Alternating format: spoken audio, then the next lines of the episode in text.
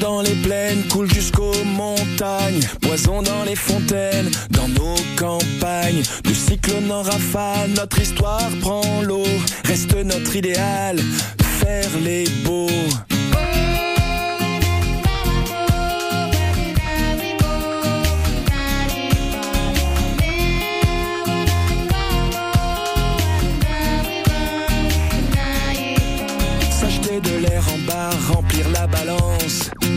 Quelques pétrodollars contre l'existence.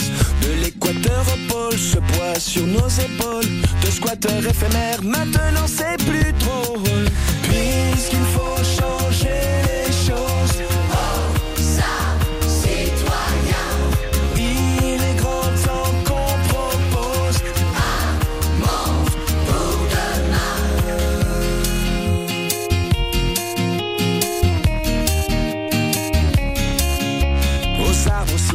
quelques baffes à prendre. La veille est pour demain, des baffes à rendre. Faire tenir debout une armée de roseaux. Plus personne à genoux fait passer le mot. C'est vrai, la terre est ronde, mais qui viendra nous dire qu'elle est pour tout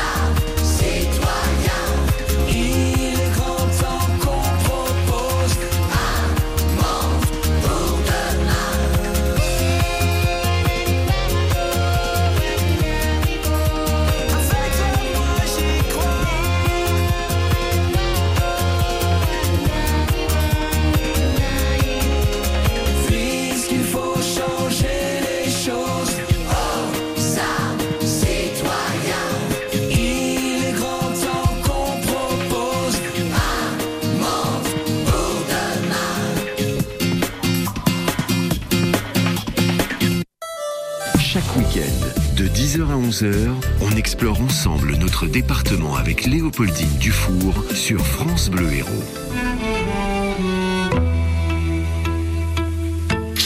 Dimanche, dans Parlez-moi d'ici, on vous fait découvrir ou redécouvrir le patrimoine de l'Hérault.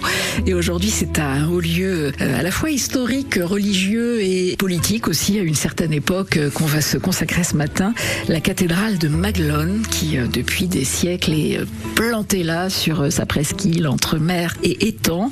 Et pour nous raconter cet endroit si particulier, Bernard Azema est avec nous ce matin. Bonjour. Bonjour, merci de m'accueillir. Merci de venir nous parler de Maglone. Vous êtes le président de l'association des compagnons de Maglone. Est-ce que vous avez le souvenir précis de la première fois où vous avez découvert l'endroit? Oh, il y a eu, oui, durant ma jeunesse, euh, je me souviens, en, mai 68, j'étais en médecine et on était à la faculté, on venait finir nos nuits euh, sur la plage de Maglone. D'accord Et puis le Noël 68 également, où j'ai été dans la chorale universitaire et on était venu, la cathédrale était ouverte à tous les vents cette époque-là, les compagnons n'y étaient pas encore. Et j'étais venu avec Jean Gouze, euh, des gens de la chorale. On était venu se faire un petit concert privé, euh, nuitamment, dans la cathédrale. Est-ce que à ce jeune âge, dans une ambiance comme ça un peu un peu festive et musicale, vous aviez été déjà marqué par l'atmosphère particulière de cette presqu'île et de la cathédrale? Tout à fait, oui, oui. Bon, Maglone, c'est, une espèce de phare, de phare éteint, mais Ouais. de phare au milieu de, comme ça, des étangs. C'est, c'est un lieu mystérieux. C'est curieux d'ailleurs, tous les visiteurs, sans le savoir, emploient toujours le même mot. Ils parlent de Maglone en disant qu'elle est magique. Vous avez dit mystérieux, moi j'aurais presque dit euh, mystique. Hein, c'est aussi un lieu. Une atmosphère à part. Mystique, sacré. En fait, c'est un lieu sacré. En, géographie, on parle de l'esprit des lieux. Il y a un esprit de ce lieu et ce lieu, sa position, comme ça, entre mer et temps. Ça tient euh, peut-être à, sa géographie si À sa géographie, ce côté bon, tellurique, c'est magique. Avec vous, Bernard Azema, on va revenir sur l'histoire très longue de ce vaisseau de pierre qui est Maglone et de tout ce qui lui a précédé hein, avant la cathédrale actuelle. C'est le sujet de Parlez-moi d'ici ce dimanche sur France Bleu Héros jusqu'à 11h. France Bleu. Ne plus avoir à négocier son électroménager chez Cuisine Plus, ça c'est vraiment magnifique. Electrio de Cuisine Plus, c'est trois électro-rosières pour 1 euro de plus toute l'année. Magnifique. Cuisine Plus, sortez les standards. À partir de 4 990 euros d'achat de meubles jusqu'au 31 décembre 2023, voir sélection et conditions en magasin et sur cuisineplus.fr. La pergola est à la maison ce que l'arbre est au jardin. Articulez, mon garçon, mettez-y un peu l'enfant. Écoutez, Chantal, je veux bien vous donner la réplique, mais ne m'interrompez pas. Taisez-vous, arrogant. Chez Akena, découvrez le plus grand choix de pergola pour un confort maximal. Pergola bioclimatique, toits ouvrants ou lames orientables. Il y en a pour tous les goûts chez Akena. Et voilà. Akena, la reine des vérandas. Et des pergolas. Oh ben voilà, vous voyez comme vous voulez. Vous avez eu 20 ans en 1980. Vous avez aimé le rock, le disco, la techno, la pop le rap, vous êtes la première génération à avoir tout vécu en musique. N'arrêtez jamais de bien entendre avec Alain Flelou et votre deuxième paire d'aides auditives pour un euro de plus. Ça, c'est Chin Chin Audio, en exclusivité chez Alain Flelou. Jusqu'au 31 décembre 2023, voir conditions en magasin, dispositif médical, lire attentivement la notice, demandez conseil à votre bioprothésiste.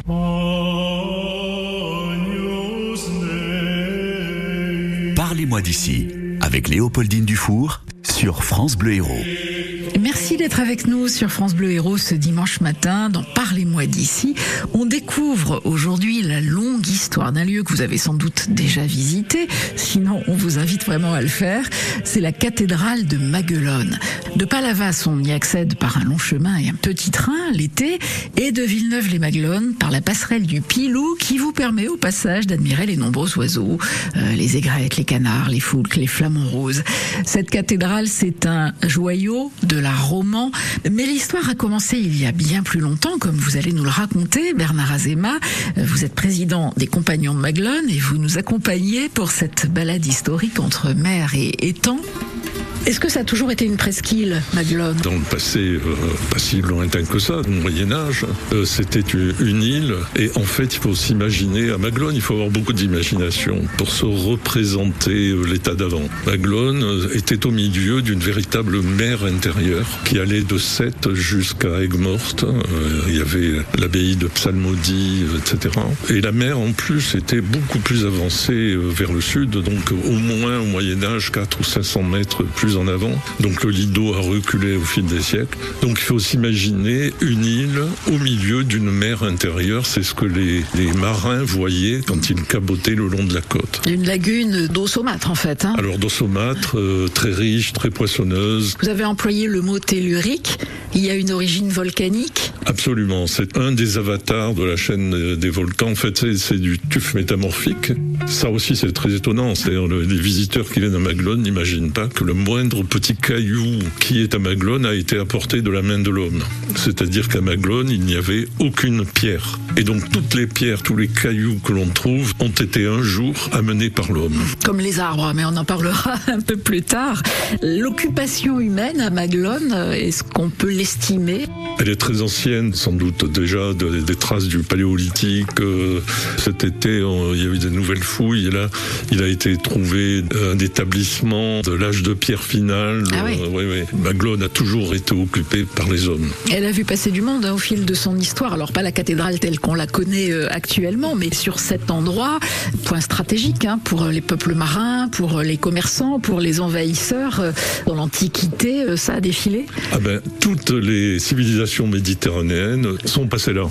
les Étrusques, les, Grecs, les Phocéens, donc les Grecs de Marseille, les Romains, les, ensuite les Gallo-Romains, et puis les les Visigoths et puis les Sarrasins. Donc euh, toutes les civilisations méditerranéennes ont guigné sur cette île pour euh, essayer de l'occuper. Certains s'y sont établis. Certains y sont restés.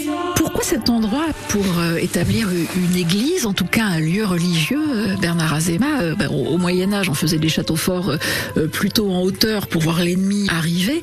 Là, on se dit que c'est un endroit qui semble particulièrement hostile, au milieu de nulle part. Pourquoi quelqu'un un jour a l'idée de se dire tiens, ça serait pas mal de se poser là? Ça reste toujours un, un mystère, mais en tous les cas, euh, Maglone occupe une, euh, puisque le siège d'un évêché depuis le VIe siècle, ça a été le siège d'un épiscopat pendant mille ans, du VIe au XVIe siècle. Et donc le grand mystère, c'est pourquoi mettre ici un siège épiscopal, loin de tout, loin de la terre, loin de la Via Domitia, de la Via, le chemin, chemin de- pèlerins de Saint-Jacques. de pèlerins, voilà. Et donc, euh, pourquoi a-t-on planté là le siège d'un épiscopat extrêmement puissant qui commandait à tout l'arrière-pays Euh, C'est un mystère et c'est très très rare. Euh, En plus, cette position insulaire. inaccessible, enfin compliqué euh, d'accès en tout cas. Et on parle de 6e siècle. Montpellier à cette époque n'existe pas vraiment non plus. Ah ben non, Montpellier, non, il y a Sextantio et Latara qui est en déclin. Euh, donc Latte et donc euh, Maglone a pris le relais de Latara. Et Melgueil, Alors, les arrive, c'est de. Melgueil, hein, qui oui. étaient souvent des comtes de Maglone, euh, etc. Enfin bon, la, la famille de Melgueil et la famille euh, des comtes de Maglone. Donc pourquoi cet épiscopat-là? Il semblerait que ça soit le démembrement du diocèse de Nîmes, Nîmes étant la, la grande capitale. Némosus. La- voilà, Némosus.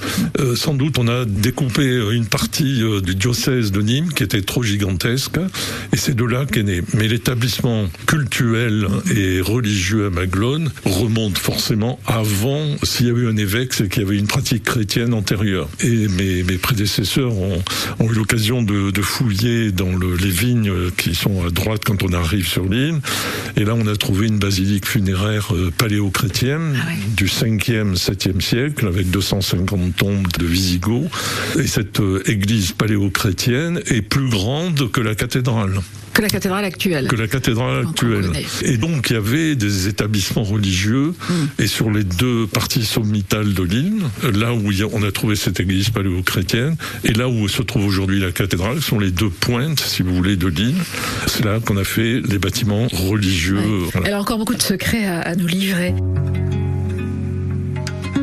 Quand j'entendais le nom de Charles Martel, moi je pensais à Poitiers. Euh, Charles Martel repousse euh, les Arabes à Poitiers. Il les a repoussés jusqu'à Maglone, paraît-il Oui, non, en Alors, fait, c'est plus une compliqué. légende, mais- Oui, oui. Non, c'est pas une légende. non, non, puisque Maglone a connu deux dévastations euh, totales, et à chaque fois avec le prétexte religieux. Oui.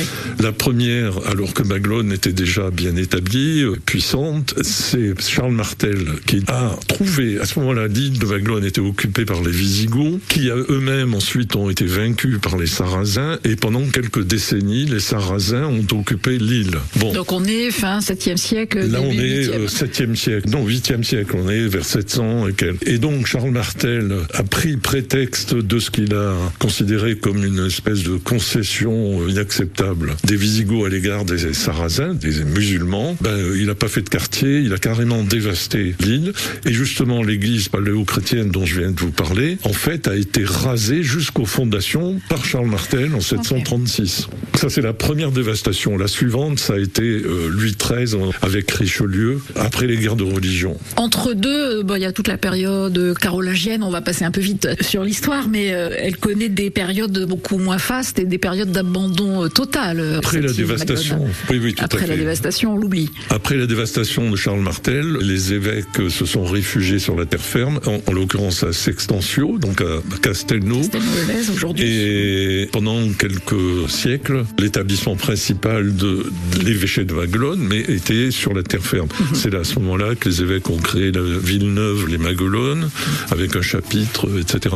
Et donc il y a plein d'établissements des évêques sur la terre ferme. Le culte a continué de se pratiquer, mais disons que l'Église a plus ou moins périclité jusqu'à ce qu'un évêque qui s'appelle Arnaud, au début du XIe siècle, c'est au moment des croisades aussi, il a bâti la gloire de Maguelone. Qui devient un fief pontifical. Mais les, alors, c'est- plus tard, Maguelone est effectivement devenu un fief pontifical par une habileté extraordinaire politique du comte de Melgueil. Bon, il y avait des puissants autour qui regardaient. Il y avait le comte de Toulouse, extrêmement puissant, le roi euh, Jacques d'Aragon.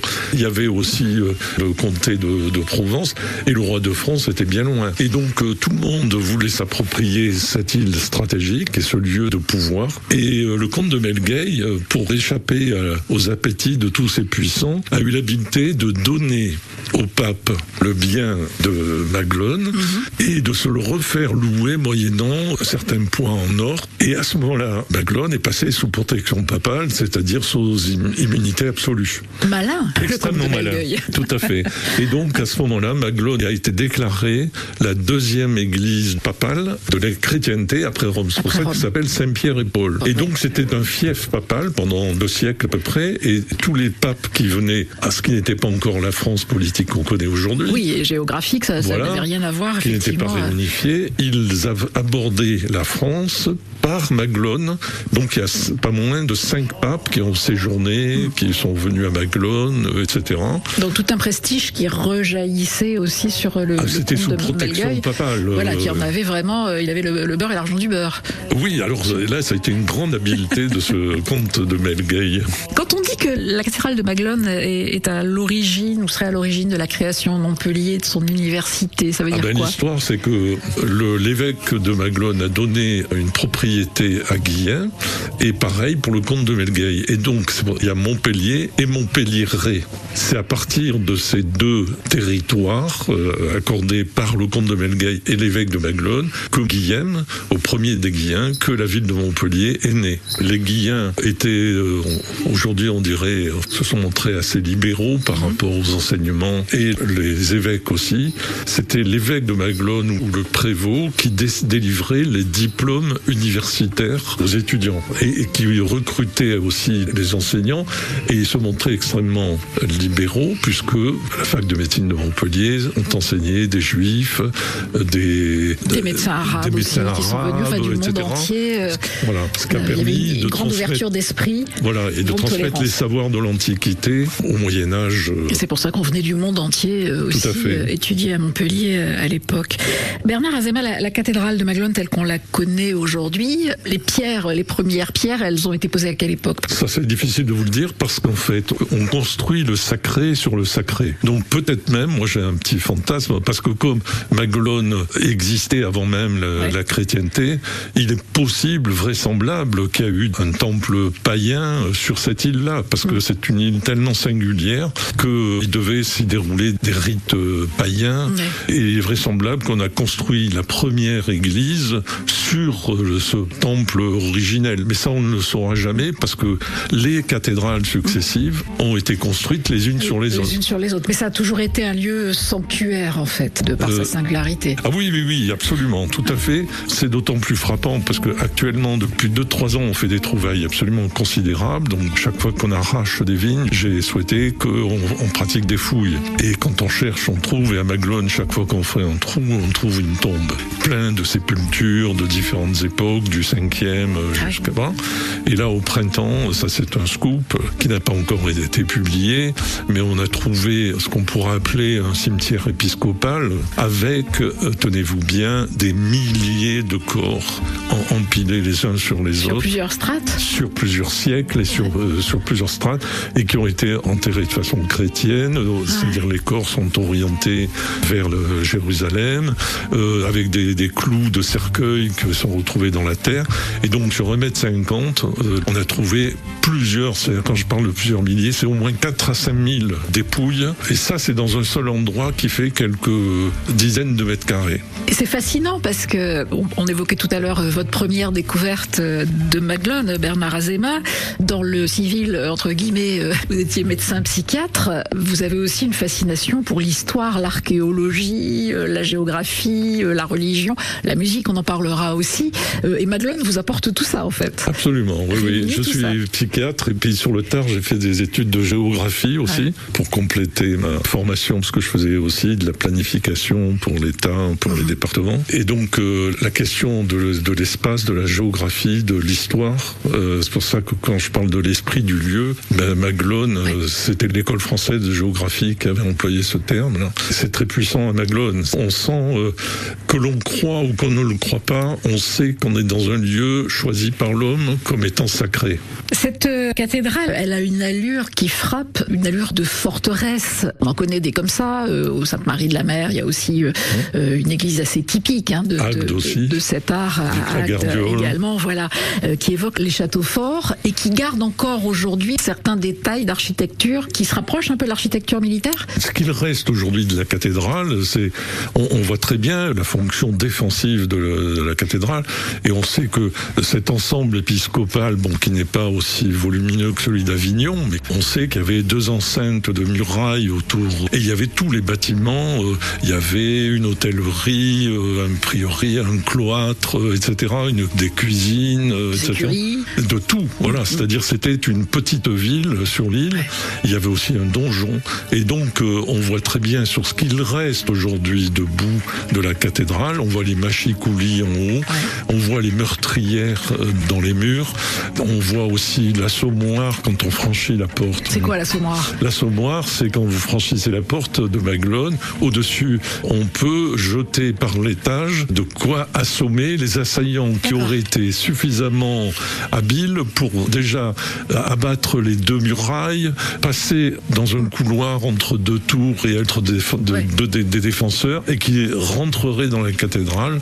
Et à Maglone, c'est une, une architecture défensive. Moi, je me demande toujours quand je rentre dans la cathédrale, euh, sur les murs, on voit des, alors c'est pas vraiment des trous, mais des, des marques rectangulaires, euh, comme si, alors je sais pas, c'est euh, des piquets. Alors là, des- vous parlez de la tribune, peut-être des Alors, chanoines. à quoi ça servait ces trous? Alors, c'est c'est ce que les archéologues, les architectes appellent les arrachements. Ça servait à l'étage, donc qui s'appelle la tribune des chanoines, et ils venaient à la fois pour prier, faire tous les offices, etc., mais aussi parce que Mag- Maglone était un lieu de pouvoir euh, temporel et pas seulement spirituel, pour gérer les affaires au sens euh, trivial de l'Église Financière? Financière, Oui. absolument. Et en fait, il y avait des stalles qui étaient fixées sur les murs. Tous ces trous carrés que l'on voit dans la tribune des chanoines tribune. Sont des stalles. Et il y avait aussi la- le, le siège du pape quand il venait, de l'évêque quand il était là. Comme du- s'il y avait plein de bureaux côte à côte, en fait. non, non, euh, c'est pas des bureaux, c'était des sièges, vous savez, où on pouvait prier, ces stalles en bois qu'on trouve oui. encore dans les églises ou les cathédrales d'importance. D'accord, Voilà. oui, mais j'essaie de visualiser euh, effectivement à quoi ça pouvait ressembler. Alors, une anecdote peut-être, dans les statuts de Jean de Vissec vers le XIIIe euh, au XIVe siècle, il est dit, puisque les chanoines, on pouvait euh, euh, être chanoine étant tout enfant. Les familles nobles donnaient le premier enfant à l'armée, enfin à la guerre, et le deuxième à l'église, et ils le dotaient. On pouvait se retrouver comme les enfants bonzes, euh, chanoines à 7-8 ans, et donc il est dit dans ces statuts de Jean de Vissec que pour les enfants chanoines et pour leur permettre de supporter, disait-il, les interminables euh, offices Ouais. et tout ça, c'est dit textuellement comme ça, il faudra disposer des matelas et des couvertures pour qu'ils puissent euh, supporter. C'était gentil de prévoir ça pour eux. Oui, oui, mais c'est écrit. euh, voilà. Donc, en fait, c'était un lieu de, de débat, de, de prière, Bon, pour presque dire la moitié de la vie des chanoines se passait là. Bernard Azema, on va se retrouver d'ici quelques minutes sur France Bleu Héros pour continuer l'exploration de la presqu'île de Maglone. À tout de suite. France Bleu Héros. Restez connectés à votre région.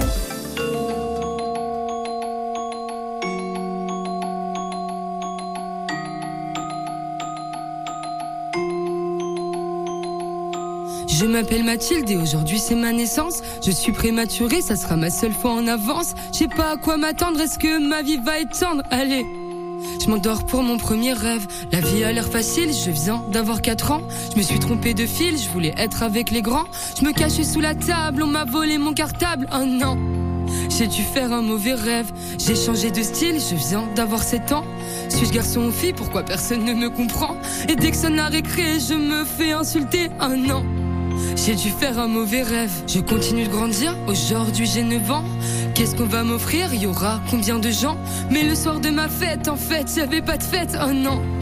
J'ai dû faire un mauvais rêve. Ça y est, je suis en sixième. J'ai enfin 11 ans. Je rentre pas dans leur système. J'apprends trop facilement. Je m'ennuie dans tous les cours. On trace déjà mon parcours. Oh non. J'ai dû faire un mauvais rêve. Je regarde un peu les filles, j'ai maintenant 14 ans. J'ai les yeux qui brillent, dois-je le dire à mes parents? On m'a frappé la tête contre la neige devant tout le collège. Oh non, j'ai dû faire un mauvais rêve. Enfin le lycée, j'ai bientôt 16 ans. J'aime bien l'embrasser, je me fous du regard des gens.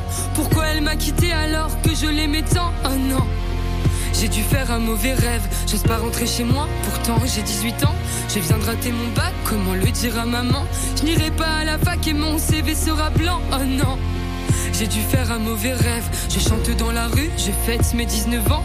Pour moi j'évolue, pourquoi on me rabaisse tout le temps?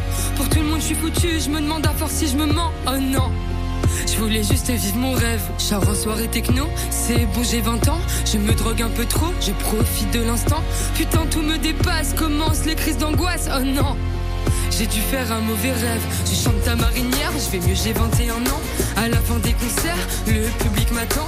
Mais quand je rentre en taxi, où sont passés mes amis d'avant? J'ai dû faire un mauvais rêve. J'assume qui je suis, je viens d'avoir 23 ans. Je veux de l'amour dans mon pays, je veux qu'on me voit vraiment. J'embrasse une femme aux victoires, après c'est le cauchemar. Oh non! J'ai dû faire un mauvais rêve. Il s'attaque à mon physique, j'ai tout juste 24 ans. J'ai fait de la musique, y a rien d'effrayant. La méchanceté est gratuite, mais les efforts seront payants. J'ai dû faire un mauvais rêve. La vie me met en tape du haut de mes 25 ans. Ma maladie porte une cape et me grignote les tympans. Je serai pas aussi toute la vie, je devrais vivre sans vos cris. Oh non! J'ai dû faire un mauvais rêve Et puis ça continue, j'ai toujours 25 ans Mon papy me quitte une nuit et laisse derrière lui un grand blanc Je comprenais pas la vie, je vais devoir comprendre la mort maintenant j'ai dû faire un mauvais rêve. Je m'appelle Mathilde et aujourd'hui j'ai 26 ans. J'ai le cœur parapluie, le corps rempli de sentiments. J'aurai un nouvel album, est-ce qu'il va toucher les gens? J'espère. Moi je veux juste vivre mon rêve. J'ai dû faire un mauvais rêve. J'ai dû faire un mauvais rêve.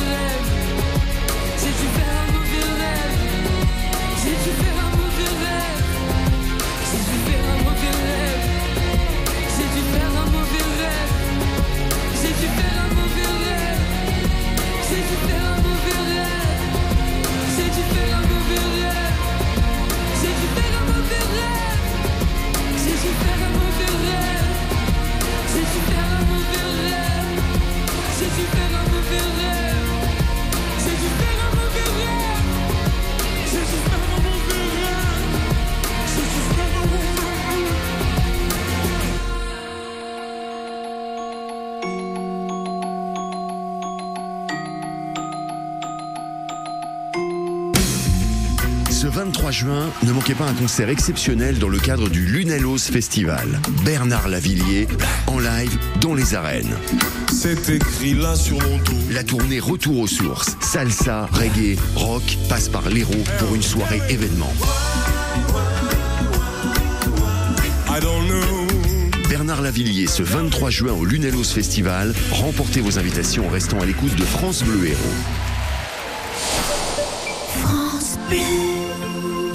Plus de tri pour moins de déchets dans le bac gris. À partir du 5 juin, la collecte des déchets change dans la métropole de Montpellier. Pour l'écologie, relevons ensemble le défi du tri et participons à chaque instant à la réduction de nos déchets. Retrouvez toutes les infos sur montpellier3ème.fr ou en appelant Allo Déchets au 0800 88 11 77. Ceci est un message de Montpellier Méditerranée Métropole.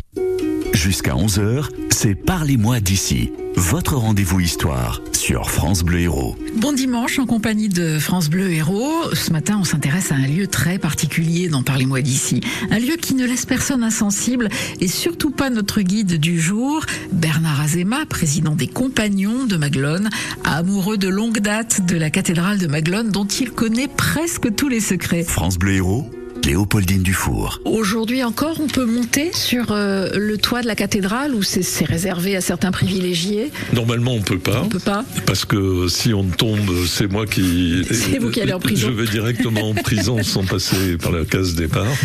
Voilà, donc c'est une visite euh, rare et Ouais. très privilégiée, ne serait-ce que pour surveiller, parce qu'il y a des, par exemple, des figuiers qui ont la malencontreuse euh, idée de pousser sur les, entre les pierres. Qu'est-ce qu'on voit quand on est là-haut? Alors là-haut, c'est extraordinaire. Extraordinaire. La vue, je vais vous faire. euh, Vous faites-nous vivre ça par procuration. en fait, on y monte parce que euh, puisque la fonction défensive de la cathédrale, sur le toit et sur les tours, euh, la cathédrale était entourée initialement de quatre tours défensives et donc les évêques appointaient à longueur d'année des, des hommes d'armes. Il y avait même dans les périodes tendues des balistes, enfin des machines de guerre Ah oui, sur le toit. Et donc il y avait aussi un guetteur qui s'appelait le bada, comme on dit le chouf aujourd'hui, vous savez, en matière Oui. De...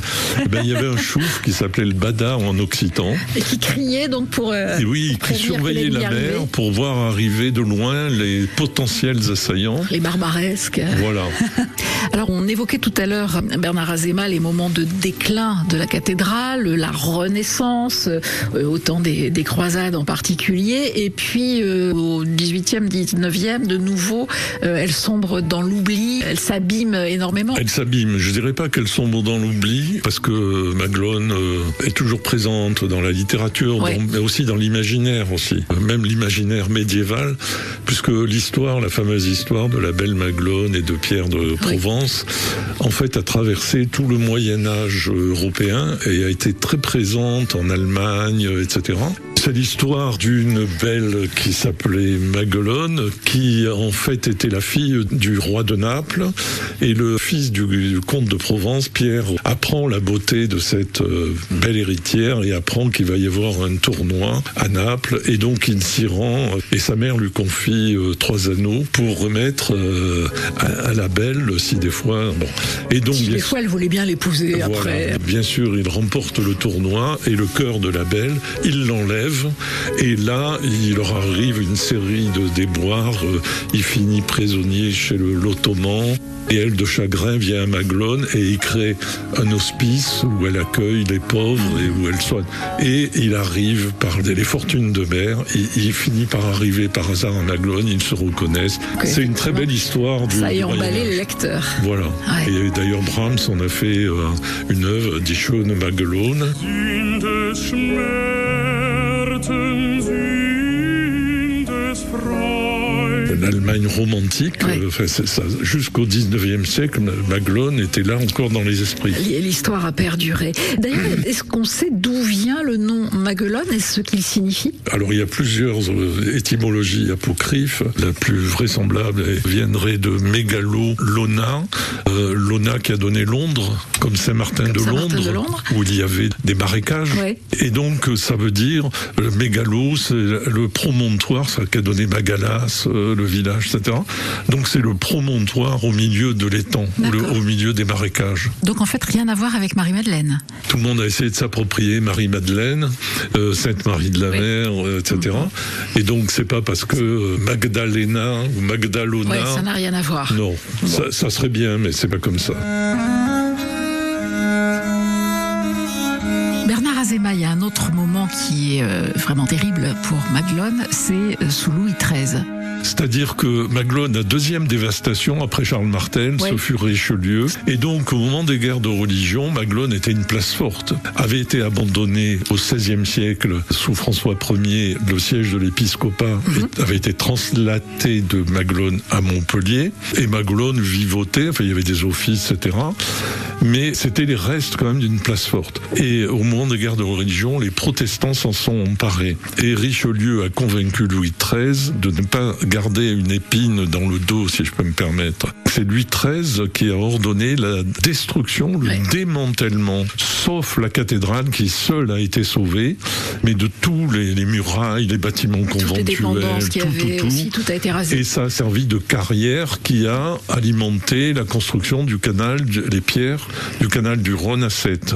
La Révolution a vu détruire de nombreux édifices religieux. Est-ce que la cathédrale de Maglone euh, a, souffert à cette période? Totalement, puisque Maglone est devenu bien national, deux fermiers successifs euh, l'ont acquis, et donc Maglone était une ferme, il y avait à l'étage du foin Ah et, des, Ouais. des vaches, euh, etc. Et c'est euh, certain Bonaventure euh, Fabrège, Montpellierin habitant dans la grande rue de Montpellier, qui avait fait fortune dans le- l'ameublement, qui a racheté comme maison de plaisance et tout le domaine, ça allait jusqu'à Palavas. Hein, et Il va y son- avoir des moustiques hein, quand même. il y avait déjà des moustiques, et il y en a encore. déjà là, oui, oui. Le fils de Bonaventure Fabrèche, Frédéric, est tombé euh, amoureux de ce lieu et a consacré toute la fortune familiale. Il a fait, il était avocat, ami de Frédéric Mistral, et il a fait l'école des chartes pour euh, avoir une solidité, euh, on va dire, scientifique de l'époque.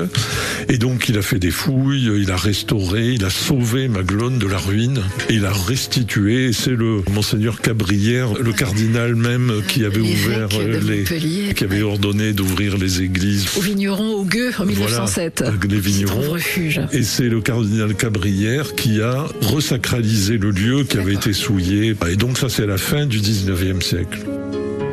Et Frédéric Fabrèche, c'est le grand œuvre de sa vie, en fait, la restauration non seulement de, de la cathédrale, mais aussi de tout ce qui l'entoure, du parc qu'il va planter. Alors, le Maglone était une île euh, Rase. vierge mais rase. Il n'y avait pas de végétation. Sur des photos militaires du début du 20e, là que j'ai eu l'occasion de voir, on voit bien que c'était pelé. Quoi. Il y avait euh, des, un petit bosquet à l'endroit où on a trouvé, où on sait qu'il y a une source, et à côté justement de l'église paléo-chrétienne que nous avons fouillée.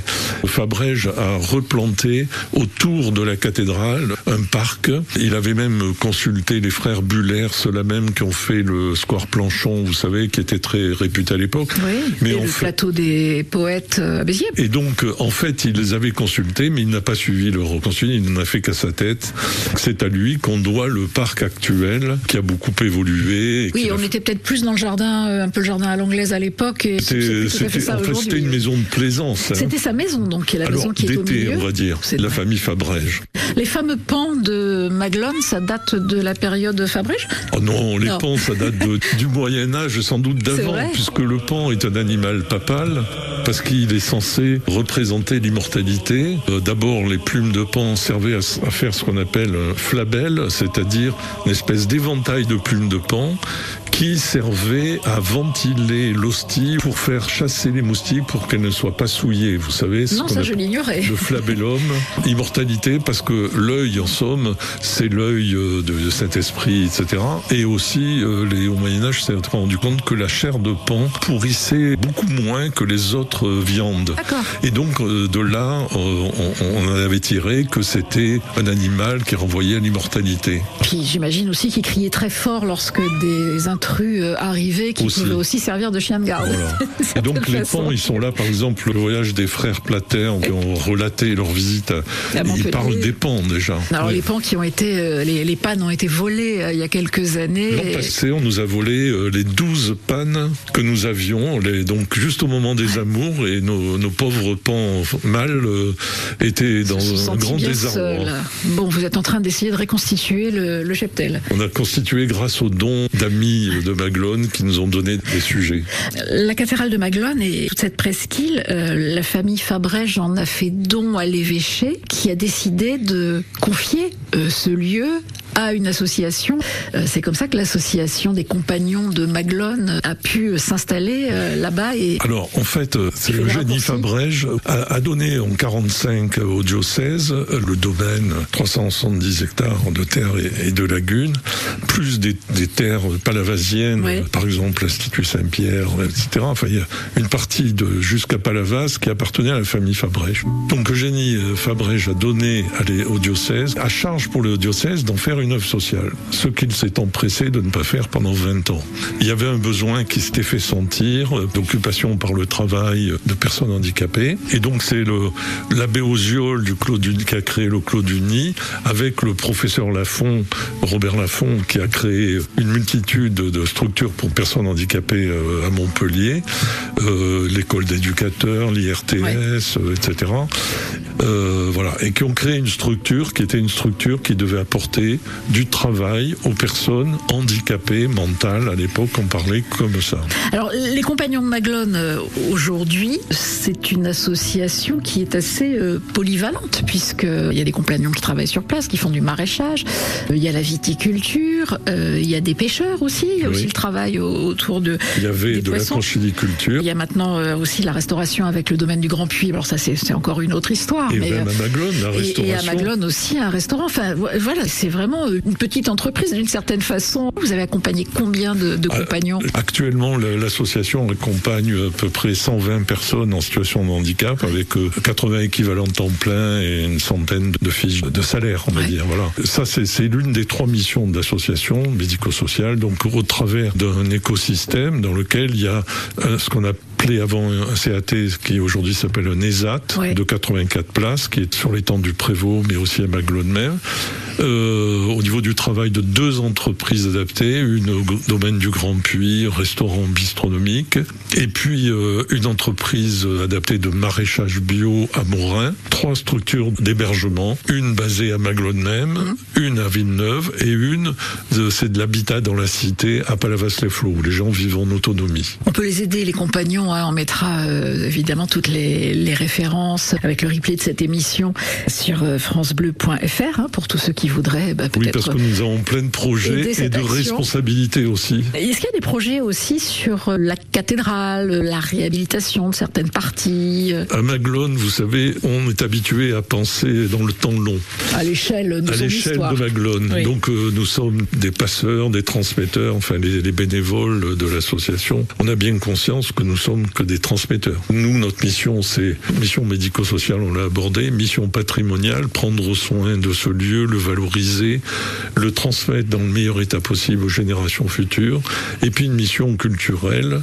Voilà, ces trois missions et euh, s'alimentant l'une l'autre. C'est bien parce qu'il y a ce lieu qu'il y a des personnes qui peuvent y travailler, mais c'est bien parce qu'il y a des personnes qui y travaillent que 200 000 visiteurs par an viennent à Maglone, et aussi l'animation culturelle permet de, de mettre de la vie, Avec deux festivals hein, qui y sont accueillis. Voilà. Les Voix de Maglone euh, chaque automne et puis euh, Le que- festival que musique ancienne, euh, le festival euh, créé ancienne par que- Philippe Leclan. que vous accueillez au mois de juin. dans lequel nous sommes partenaires, mais les compagnons organisent par contre le festival des voix de Maglone plutôt en automne.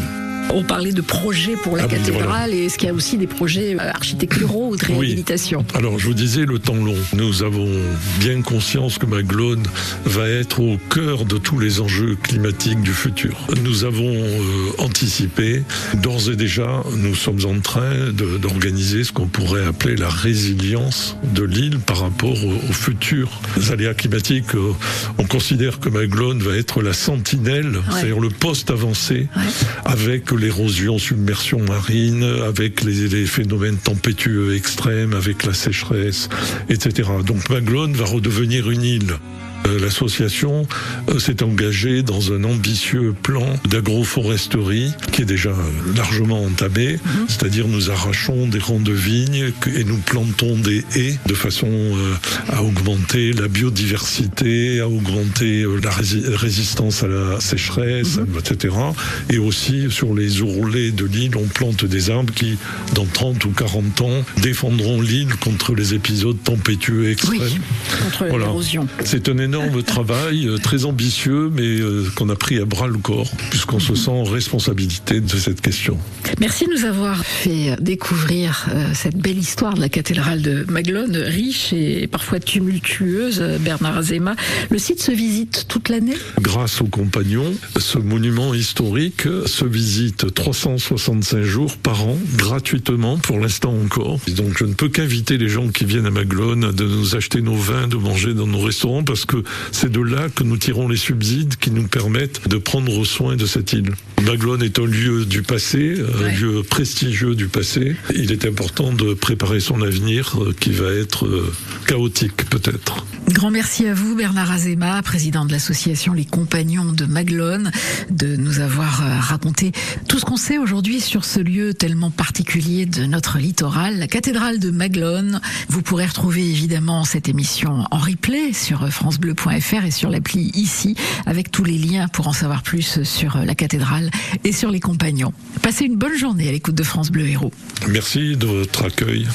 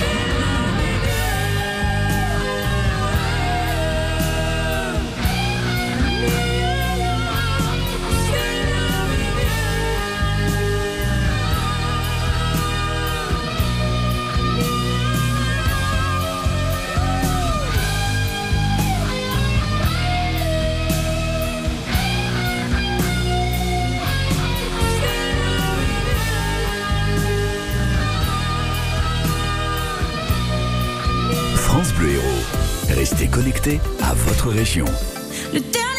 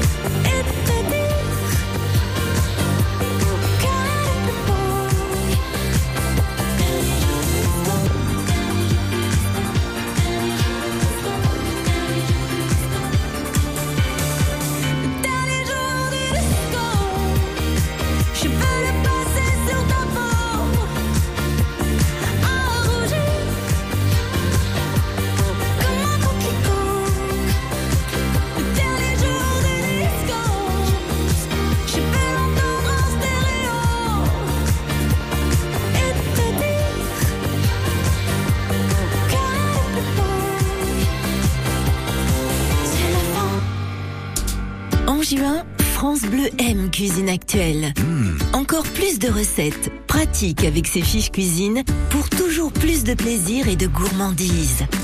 Et comme chaque mois, un cahier spécial région pour découvrir des traditions culinaires et dénicher des artisans et producteurs d'exception. Ce mois-ci, on vous emmène pour une balade gourmande en Nouvelle-Aquitaine. À retrouver sur France Bleu. France Bleu. Madame Latsou, où puisez-vous cette incroyable énergie qu'on retrouve dans vos films Akena Akena Comment ça Mais oui, enfin, dans ma véranda Akena, le bien-être, le confort, ça me ressource, vous savez. Sans compter que tout a été fait sur mesure. Un grand talent, grandes ouvertures. Véranda Pergola et Carport sur Akena.com. Saviez-vous que votre peau produit naturellement de l'acide hyaluronique? Au fil du temps, cette production diminue et les rides apparaissent. L'efficacité anti-rides de la formule Eucérine Hyaluron Filler plus Triple Effect cliniquement prouvée. Eucérine Hyaluron Filler plus Triple Effect comble les rides, stimule la production naturelle d'acide hyaluronique et protège l'acide hyaluronique de la dégradation. Résultat, les rides à ridules sont réduites pour une peau à l'apparence plus jeune, plus lisse et éclatante. Eucérine Hyaluron Filler plus Triple Effect en pharmacie et parapharmacie. Détail des tests cliniques sur eucérine.fr. Vous aimez courir en pleine nature? Alors ne manquez pas la 12e édition de la course des capitelles à Saucines, près de Sommières. Samedi 10 juin à 19h35 pour les deux courses enfants et à 20h15 pour les deux courses élites de 7 km 5 et 13 km. Quatre courses 100% nature suivies d'un apéro dînatoire et d'un concert rock gratuit. Inscription sur endurancechrono.com. France Bleu, connecté à notre région. Ici, c'est France Bleu Héros. France Bleu Héros,